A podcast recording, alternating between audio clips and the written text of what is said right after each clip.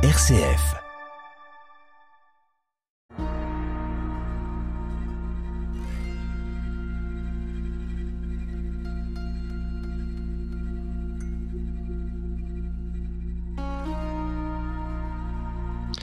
Bonjour et bienvenue dans cette émission consacrée au Père de l'Église. Nous poursuivons aujourd'hui l'enseignement de Cassien sur la vie spirituelle en précisant deux aspects majeurs qui relèvent à la fois de la vie pratique et de la vie contemplative. Marthe et Marie, on le disait la semaine dernière, le discernement et la prière. À l'écoute des pères, l'émission sur les pères de l'Église avec Jean Charmois, orthodoxe. Interroge ton père et il t'instruira, tes anciens et ils te répondront. Livre du Deutéronome, chapitre 32, verset 7. Bonjour Jean. Bonjour Amaury. C'est avec vous qu'on découvre euh, le discernement et la prière tels que Cassien nous les propose. Sur le discernement tout d'abord? Oui, alors le, Seigneur a comparé le discernement à l'œil et à la lampe du corps. Hmm. Alors sans cette vertu, euh, aucune vertu ne peut être parfaite et l'ensemble ne peut pas former un tout harmonieux. Alors Cassien emploie le terme en latin discrétio, qui en grec diacrisis, euh, qui en fait est le discernement, dans un double sens. D'une part, la garde et l'examen des pensées, et deuxièmement, le sens de la mesure et de la vérité. Alors, le discernement s'exerce dans un premier temps, premier point, par un, examen minutieux des pensées qui se pressent aux portes de l'âme. Cassien dit il y a plusieurs façons de considérer euh, les pensées comme un changeur regarde les pièces de monnaie. Premièrement, il y a les fausses pièces dont le métal n'est pas pur. Il y a des pensées qui ne sont pas purifiées, qui n'ont pas été éprouvées, passées au feu céleste de l'Esprit Saint, et qui sont entachées de la philosophie du siècle, même avec des apparences de piété. Deuxièmement, il y a les pièces qui ne portent pas l'effigie royale. Cassien dit les pensées qui impriment sur l'or très précieux des Écritures un sens hérétique et vicieux. Par exemple, dans les tentations du Christ au désert, le diable contrefait la parole de Dieu. Troisièmement, il y a les pièces de monnaie qui, portent bien les vigies royales, mais qui ne sont pas de frappe authentique. Alors c'est les pensées particulièrement dangereuses, car elles prennent les dehors de la piété, se couvrent d'un voile de miséricorde et de religion, et le démon suggère des œuvres qui sont bonnes en soi, mais qui sans discernement sont autant de mirages dont il se sert pour nous attirer à une fin malheureuse. Par exemple, une ascèse immodérée et à contretemps, une dispersion dans les actes de charité, des engagements dans des liens inextricables, la recherche d'une fonction dans l'Église, etc. Enfin, il y a les pièces qui sont trop légères. Toutes les pensées doivent être pesées sur la balance du cœur, avec exactitude c'est-à-dire évalué à l'étalon de la règle et la tradition des anciens. Il écrit Il faut récuser comme des pièces trop légères, dommageables et incapables de faire l'équilibre, des pensées qui ont perdu, par la rouille de la vanité, leur poids et leur valeur, et sont dès lors inégales à l'étalon des anciens. Et donc la stratégie générale préconisée est bien la même bien connaître l'adversaire, les manœuvres, et comme le gladiateur, attaquer d'abord les adversaires les plus forts, c'est-à-dire les passions dominantes, pour s'assurer ensuite aisément la victoire sur les adversaires les moins forts. À chacun euh, de bien se connaître et de repérer la nature des tentations dont il souffre, pour savoir quelle passion il doit combattre en premier. alors le deuxième euh, point, le discernement qui donne sens, euh, le sens de la mesure et de la vérité. Oui, le discernement permet de se garder des excès contraires il, correspond à la, tempérance, hein, en quelque sorte, hein, comme vertu. Il fait conserver le juste milieu.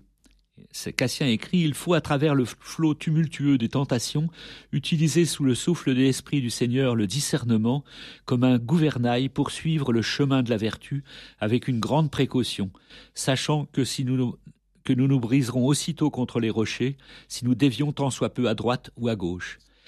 Et il écrit qui montre quand même que, bien que moine est, partisan d'une ascèse, il dit le danger d'un excès dans l'ascèse est plus dangereux que l'abandon de l'ascèse, à cause de la vaine gloire et de l'orgueil.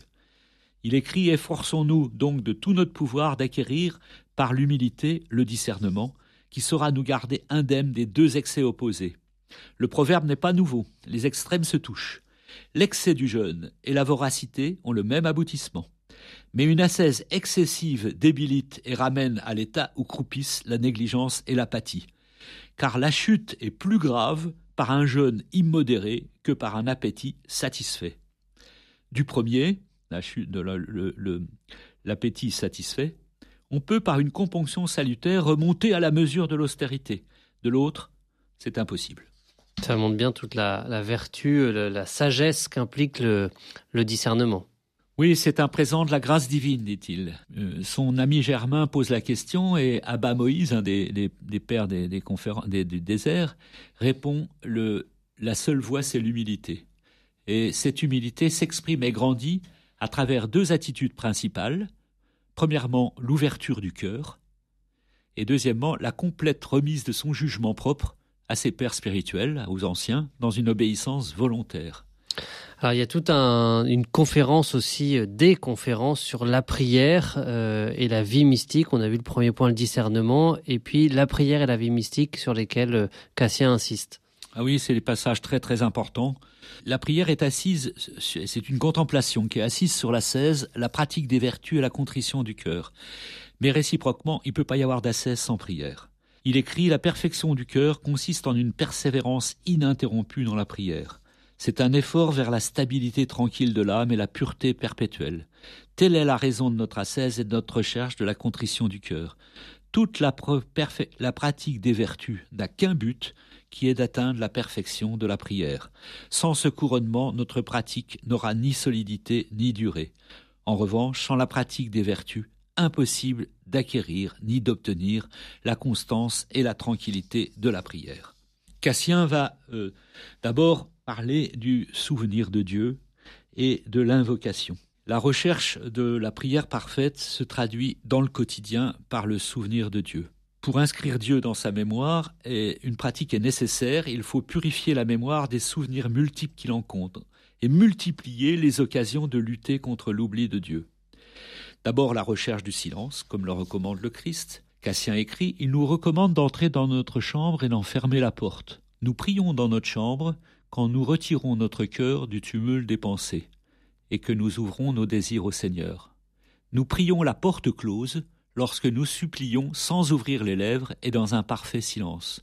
Nous prions dans le secret lorsque nous parlons à Dieu par le cœur seulement, de sorte que les puissances adverses ne peuvent pas deviner notre prière. Ça, fait penser à ce qu'on appelle la, prière du cœur, ces petites phrases euh, répétées.